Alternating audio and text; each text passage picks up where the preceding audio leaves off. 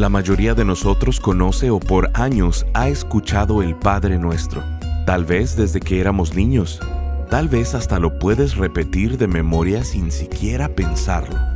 Bienvenido a Esperanza Diaria, el Ministerio de Transmisión en Audio del pastor Rick Warren. Estamos en la serie titulada Conectando con Dios. En ella estaremos estudiando cada frase del Padre Nuestro y la profunda transformación que podemos experimentar si no solo lo oramos, sino lo vivimos. El primer antídoto cuando pasamos por un momento de recesión es conectarnos con Dios. El estar desconectados de Él es lo que ocasiona todos los problemas en nuestras vidas. El día de hoy en Esperanza Diaria, el pastor Rick nos explica que la oración del Padre Nuestro es un mapa que Jesús nos dejó para permanecer conectados con Dios y así ser libres de las cosas que más nos estresan en la vida. Escuchemos al pastor Rick en la primer parte de la enseñanza titulada La oración de conexión. He estado estudiando mucho los paralelismos en la Biblia de distintos tipos de recesiones en la nación de Israel con los pasajes bíblicos, y uno de los pasajes que encontré está en Segunda de Crónicas 15:5, y este dice: En esos tiempos oscuros no se podía viajar con seguridad y los problemas perturbaban a los habitantes de todos los países. Aquí está hablando de Israel, pero cuando leí esto, pensé en que todo está pasando de nuevo. En nuestro país no solo tenemos problemas financieros, hay problemas internacionales, tenemos problemas sociales, culturales, espirituales, relacionales, tenemos problemas que perturban a los habitantes de todos los países, pero aún en los tiempos más oscuros, Dios siempre nos da una palabra de esperanza. En ese tiempo en particular, en Segunda de Crónicas 15, vemos que Dios trajo al profeta Azarías, y él tenía palabras de esperanza para el rey y para la nación en tiempos de Asa. En 2 de Crónicas 15, del verso 2 al 4, dice así, Escuchen todos ustedes de Judá y de Benjamín, el Señor permanecerá con ustedes mientras ustedes permanezcan con Él. Cada vez que lo busquen, lo encontrarán, pero si lo abandonan, él los abandonará a ustedes. Por mucho tiempo los israelitas estuvieron sin el verdadero Dios, sin sacerdote que les enseñara y sin la ley que los instruyera. Pero cada vez que estaban en dificultades y se volvían al Señor, Dios de Israel, y lo buscaban, lo encontraban. Esa frase me da esperanza en medio de la dificultad, porque se volvían al Señor.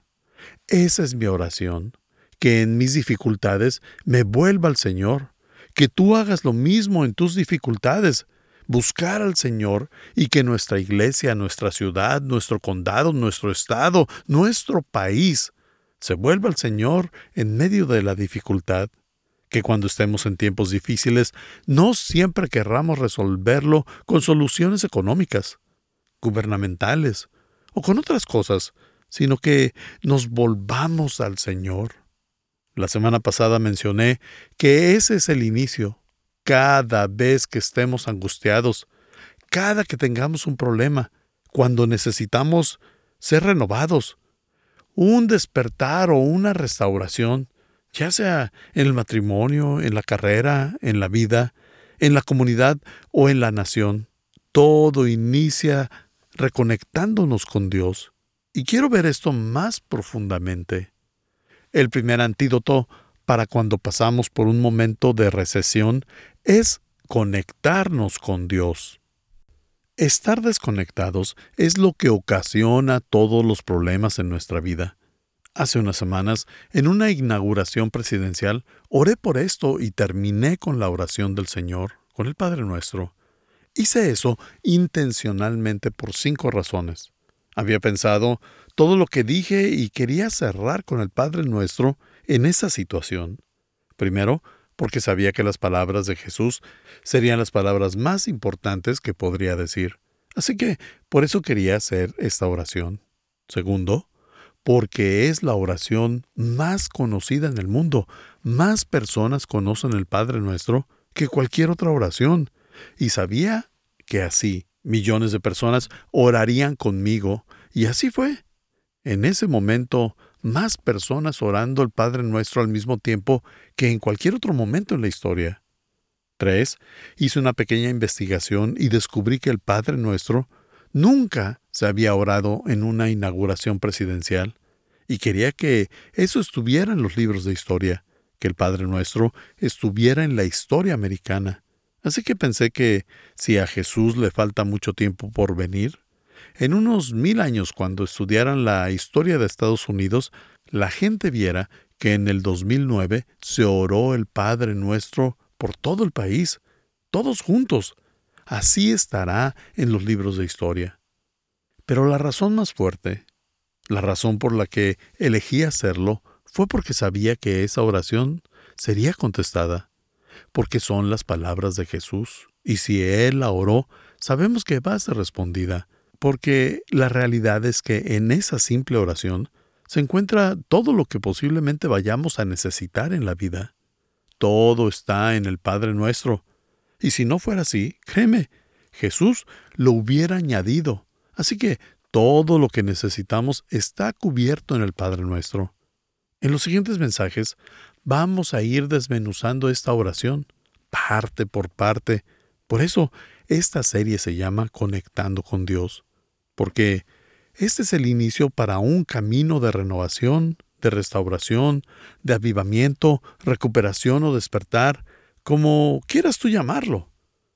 Vamos a ver las siete fases que están en el Padre Nuestro, porque cada una de ellas son una respuesta para las siete cosas que más nos estresan en la vida, para lo que más conflicto nos causa, los problemas, lo más difícil y complicado que tenemos en la vida, y si comprendemos el Padre nuestro, y no solo lo oramos, sino que lo vivimos, nuestra vida entera va a cambiar. La mayoría de nosotros conoce o ha escuchado al Padre nuestro por muchos años, tal vez desde que eras niño, y podemos orarlo sin siquiera pensar en ello. Padre nuestro que estás en el cielo, santificado sea tu nombre venga a nosotros tu reino, etcétera, etcétera, etcétera. Y ni siquiera ponemos atención, pero todas son frases profundas. Y cuando entendamos el significado de este mensaje, vamos a aumentar la paz en nuestra vida y el estrés va a disminuir. Permíteme que te dé un pequeño resumen de lo que veremos en los próximos mensajes. No quiero que te pierdas ni uno de esta serie. La primera frase del Padre Nuestro dice, Padre nuestro que estás en los cielos, santificado sea tu nombre. A esto lo llamo la oración de conexión, y es lo que vamos a ver en este mensaje. ¿Cómo conectar con Dios? Lo que la oración de conexión es en realidad es una intervención de Dios para nuestras inseguridades. Tenemos inseguridades con las que crecimos y que obtuvimos por medio de nuestras familias. Pero esta intervención de Dios viene cuando entendemos, Padre nuestro que estás en los cielos. Veremos esto el día de hoy. Darle nuestro amor a Dios. La siguiente frase es, venga a nosotros tu reino y hágase tu voluntad, así en la tierra como en el cielo. Este es el siguiente mensaje. A esto lo llamo la oración de entrega. Y lo que esto representa es la cura de nuestras confusiones. ¿Alguna vez te has preguntado lo que se supone que tienes que hacer con tu vida? ¿A dónde vas o a dónde tienes que dirigirte? ¿Qué quiere Dios que haga en el 2009? No puedes perderte el siguiente mensaje, porque la cura de Dios para tu confusión está en esa frase y quiere que entiendas el significado detrás de eso y así entregues tu vida a Dios. La siguiente frase es, Danos hoy nuestro pan de cada día. Y claro, esa es la oración de nuestras necesidades. Ahí oramos para que Dios las cubra, y ese es el antídoto de Dios para tu ansiedad. Cuando entendemos el impacto real que tiene esa frase, danos nuestro pan de cada día, y el significado de la promesa detrás de esa frase, no tenemos de qué preocuparnos. Es el antídoto para la ansiedad. Él te quita toda preocupación si se la entregas. La siguiente frase del Padre nuestro es, perdona nuestras ofensas. En ocasiones se traduce como pecados o deudas. Y a esta, a esta frase le llamo la oración de purificación. Es la clave para una conciencia limpia. Esto trae la gracia de Dios a tu culpa. Muchas personas cargan con la culpa, con la vergüenza o los remordimientos, y esto es una parte muy liberadora de la oración. Tampoco puedes perderte este mensaje, porque hablamos de soltar, seguir adelante y reemplazar tu culpa y tus remordimientos con la gracia de Dios.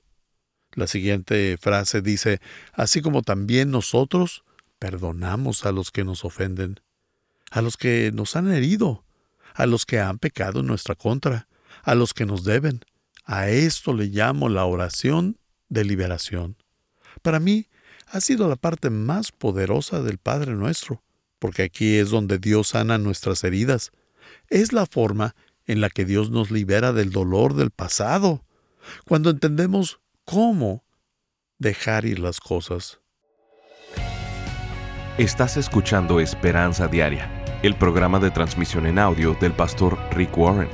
En breve, el pastor Rick regresará con el resto de este mensaje. Dios quiere que estemos conectados con Él y nos ha dejado un modelo a seguir para permanecer en conexión. Lo conocemos como el Padre Nuestro. Durante esta serie titulada Conectando con Dios, el pastor Rick desmenuza esta famosa oración mostrándonos siete que son el inicio para una renovación restauración, avivamiento, despertar o recuperación. Estas son la oración de conexión, la oración de rendición, la oración de dependencia, la oración de limpieza, la oración de liberación, la oración de libertad y la oración de la realización. Siete frases que cada una son respuesta a las siete cosas que más nos estresan en la vida, las que más conflicto nos causan los problemas, lo más difícil y complicado que tenemos en la vida. Al comprender el Padre Nuestro, no solo orarlo, sino vivirlo, nuestra vida entera cambiará. Queremos invitarte a ser parte de este ministerio económicamente. Contribuye con cualquier cantidad y únete al esfuerzo de esperanza diaria en llevar las buenas noticias de Jesucristo al mundo hispano. Para contribuir, llámanos al 949-713-5151 o visítanos en pastorricespañol.com. Esto es, al teléfono 949-713-5151 o visítanos en pastorricespañol.com. Como muestra de nuestro agradecimiento, te enviaremos esta serie de seis enseñanzas titulada Conectando con Dios en formato MP3 de alta calidad, descargable y sin anuncios. Si quieres hacerle saber al pastor Rick la manera en que estas transmisiones han tocado tu vida, escríbele a esperanza@pastorrick.com. Ahora escuchemos al pastor Rick con el resto del mensaje del día de hoy. No puedes perderte el siguiente mensaje porque la cura de Dios para tu confusión está en esa frase y quiere que entiendas el significado detrás de eso y así entregues tu vida a Dios. La siguiente frase es, Danos hoy nuestro pan de cada día. Y claro, esa es la oración de nuestras necesidades. Ahí oramos para que Dios las cubra, y ese es el antídoto de Dios para tu ansiedad. Cuando entendemos el impacto real que tiene esa frase, danos nuestro pan de cada día, y el significado de la promesa detrás de esa frase, no tenemos de qué preocuparnos. Es el antídoto para la ansiedad. Él te quita toda preocupación si se la entregas. La siguiente frase del Padre nuestro es, perdona nuestras ofensas. En ocasiones se traduce como pecados o deudas. Y a esta, a esta frase, le llamo la oración de purificación. Es la clave para una conciencia limpia. Esto trae la gracia de Dios a tu culpa. Muchas personas cargan con la culpa, con la vergüenza o los remordimientos, y esto es una parte muy liberadora de la oración. Tampoco puedes perderte este mensaje, porque hablamos de soltar, seguir adelante y reemplazar tu culpa y tus remordimientos con la gracia de Dios. La siguiente frase dice, así como también nosotros Perdonamos a los que nos ofenden, a los que nos han herido, a los que han pecado en nuestra contra, a los que nos deben. A esto le llamo la oración de liberación. Para mí, ha sido la parte más poderosa del Padre nuestro, porque aquí es donde Dios sana nuestras heridas. Es la forma en la que Dios nos libera del dolor del pasado. Cuando entendemos cómo dejar ir las cosas. Luego, la oración dice, no nos dejes caer en tentación y líbranos del mal. Esa es la oración de seguridad o de protección. Es la frase en la que Dios promete protegernos de nuestros problemas y específicamente de no dejarnos caer en las tentaciones. Y cuando entendamos el significado de esto, vamos a poder sobrellevar todas las cosas que no podemos controlar de nuestra vida. En esta parte de la oración, le entregamos a Dios las afecciones, atracciones, adicciones, los hábitos, las heridas y las cosas que se han aferrado en nuestra vida que quisiéramos cambiar, pero que no hemos podido. Le damos esas cosas incontrolables a Dios. La última parte de la oración nos dice, porque tuyo es el reino, el poder y la gloria por siempre. Amén. Solemos saltar esta última parte de la oración, pero cuando entendamos estas tres palabras, reino, poder y gloria, y también entendamos las implicaciones de ellos, vamos a comprender la solución de Dios para nuestras batallas. Todo lo que necesitamos está cubierto en esta oración. Le damos a Dios nuestro futuro. Pero esta mañana simplemente veremos la primera frase de la oración en Mateo 6:9. Ustedes deben orar así. Padre nuestro que estás en los cielos, santificado sea tu nombre. Una vez Escuché a un niño que pensaba que Dios se llamaba santificado. Estaba entendiendo un poco distinto a lo que es. No vamos a cubrir la segunda parte de esta frase porque ya hablamos anteriormente y a profundidad de la importancia del nombre de Jesús y del nombre de Dios. En el mensaje anterior lo vimos. Vimos lo que implica y lo que significa su nombre. Ahora quiero que veamos la frase Padre nuestro. Cuando Jesús dijo que teníamos que orar así, Padre nuestro, rompió con todas las reglas y con todos los estereotipos de Dios con dos palabras, Padre nuestro. Verán, antes de que Jesús viniera a la tierra, antes de que Dios viniera como Jesús, que viniera en forma humana para decirnos cómo era, nadie sabía que Dios era nuestro Padre. Nadie supo de esto hasta que Jesucristo lo dijo. Durante miles de años que pasaron en el Antiguo Testamento, Dios es llamado Padre solo siete veces. Las personas no pensaban en Dios como un Padre, pensaban en Él como muchas otras cosas, como el Creador, como el Todopoderoso y demás cosas, pero no pensaban en Él como un Padre. Luego viene Jesús y les dice que oren así y que lo llamen Padre. Jesús usó esta frase más de 150 veces cuando hablaba de Dios. Lo que estaba haciendo era romper con los estereotipos. Dios no era el tirano iracundo, ni el policía cósmico, no es el aguafiestas universal, ni un poder impersonal, no es ninguna de estas cosas que las personas quieren que sea. Jesús nos dice que Dios es una persona, no un poder. Y la razón por la que tenemos personalidad y por la que somos personas es porque fuimos creados a la imagen de Dios. Eso es lo que nos hace distintos a los animales. Dios es un Dios personal y tiene la habilidad de relacionarse con nosotros y nos creó con la habilidad de tener una relación con Él. Dios es una persona, no un poder. Él es un Padre, no una fuerza. Es por eso que no terminamos o iniciamos nuestras oraciones con que la fuerza te acompañe. No, le decimos Padre porque es una persona, no una fuerza. Y estas son buenas noticias una vez que lo comprendemos. Porque no podemos identificarnos con una fuerza impersonal, no puedo identificarme con un espíritu sin forma o con cuerpo. ¿Cómo lo haría? Pero sí me puedo identificar con una persona Así puedo conocer a alguien y puedo tener una relación con Dios como mi Padre.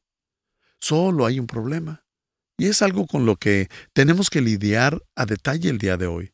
Para muchas personas, la palabra padre es un término negativo porque puede traer malas memorias a su vida. Tiene una mala connotación por heridas, dificultades, problemas, experiencias y son lesiones paternales. Muchas personas dicen que si Dios es su padre, pues mejor no, gracias. Porque para muchas personas la idea de un padre es solo espera que tu padre llegue a la casa. Y piensan en Dios de la misma forma. La verdad es que los padres humanos pueden hacer que una casa sea un infierno. Hay padres humanos que pueden ser caprichosos, volubles, abusivos, dominantes, controladores, enojones, demandantes, egoístas, egocéntricos, viciosos y violentos y distantes. Y todas esas distintas cosas. Así que cuando decimos Padre que estás en el cielo, pensamos en cosas con carga añadida, cosas añadidas a esa palabra de Padre nuestro. De hecho, te digo francamente que tu problema principal con Dios no es un problema con Dios, es un problema con tu Padre. Has adoptado todo ese equipaje extra con el que creciste e inconscientemente lo has puesto en Dios. Esas aptitudes y actitudes que tenía tu Padre en cuanto a la autoridad. Es por eso que se te dificulta tanto conocerlo. La razón por la que muchas personas no conectan con Dios es porque inconscientemente piensan en Dios como su Padre terrenal. Transferimos todas estas heridas y emociones mezcladas y se las imponemos a Dios.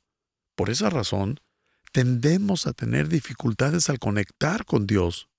Por lo tanto, si creciste con un padre irracional, puedes tender a creer que Dios es un padre irracional, no consciente, pero inconsciente vas a tender a pensar que las demandas de Dios son irracionales, inalcanzables o imposibles. Vas a pensar, ¿para qué intentarlo? Mejor me rindo de una vez. Dios es un Padre irracional que quiere que mi vida sea miserable, quiere tratarme de una manera que no me conviene ni me divierte. Es un aguafiestas y sus demandas no son válidas. Por otro lado, si creciste con un Padre en el que no puedes confiar, vas a tener dificultad para confiar en Dios. De hecho, si creciste con un padre poco confiable, naturalmente tiendes a preocuparte. Tienes una predisposición a preocuparte más de lo normal. ¿Por qué no piensas que puedes confiar en las personas? Creciste con un padre que te hacía promesas y que no las cumplía. Voy a hacer eso. Y luego no lo hacía. Es por eso que puedes creer que Dios no es confiable y que no puedes depender de Él. ¿Crees que Dios no cumple sus promesas y te preocupas más de lo que deberías preocuparte? Si creciste con un padre despreocupado, que estuvo ahí, pero era distante, puedes tender a pensar que Dios es igual. Creo en Dios, pero no creo que Él se involucre en mi vida. Él está distante, es frío, y está demasiado ocupado como para molestarse a prestarme atención. No quiero molestarlo porque recuerdo cómo era cuando molestaba a mi padre vas a pensar que Dios es así también.